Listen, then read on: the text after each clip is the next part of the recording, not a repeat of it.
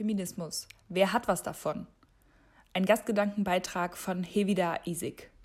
Eingelesen von Imina. Ariana Grande singt God is a Woman. Unsere Kanzlerin ist eine Frau. Frauen besetzen IT-Lobare und Finanzbörsen. Immer mehr wird der Vorschein erweckt, Feminismus, das können wir. Statt Kinder, Küche, Kirche wollen immer mehr Frauen an die Spitze. Das heißt, heute wird nach Karriere und Aufsteigen gerufen. Doch welche Frauen sind es, die wir im Fernsehen sehen, die uns zeigen wollen, dass wir einen feministischen Erfolg erleben? An wen denken wir, wenn wir an Frauen denken?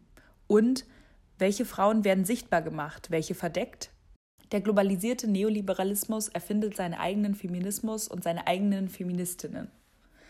Mit dem Einschalten des Fernsehers sehen wir Frauen, die vermeintlich ganz oben stehen. Frauen, die im Reichtum leben und das politische Geschehen mitbestimmen.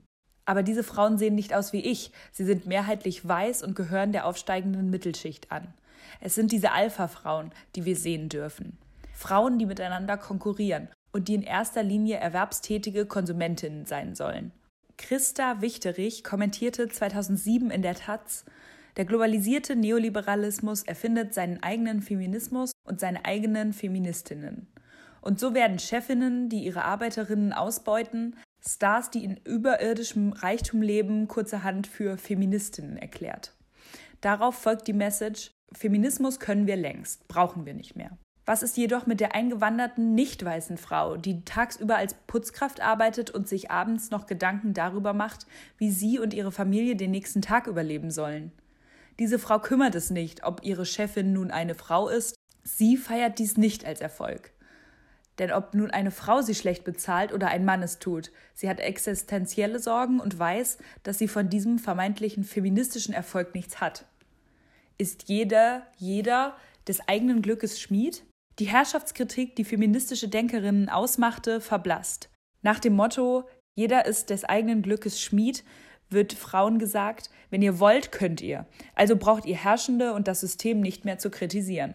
Doch kein Mensch kann sich seine Ausgangssituation aussuchen. Die eingewanderte, nicht weiße Frau hatte nie die Chance, die gleiche Bildung zu genießen wie ihre Chefin. Sie hatte nie die Gelegenheit, aufzusteigen, sie musste stets arbeiten. Statt sich damit zufrieden zu geben, dass nun eine Chefin die Putzkraft schlecht bezahlt, sollten wir gemeinsam gleiche Chancen für alle Frauen einfordern. Wir sollten kritisieren, dass diese Frau trotz ihrer Arbeit noch existenzielle Sorgen hat. Für Feminismus müssen wir noch kämpfen. Solange nicht alle Frauen unterschiedlichster Herkunft, Sexualität etc. befreit werden, müssen wir weiterkämpfen. Uns gemeinsam von patriarchalen Strukturen befreien und für alle Menschen ein lebenswertes, sicheres Leben einfordern. Gastgedanken von Hevida Isik. Eingelesen von Imina.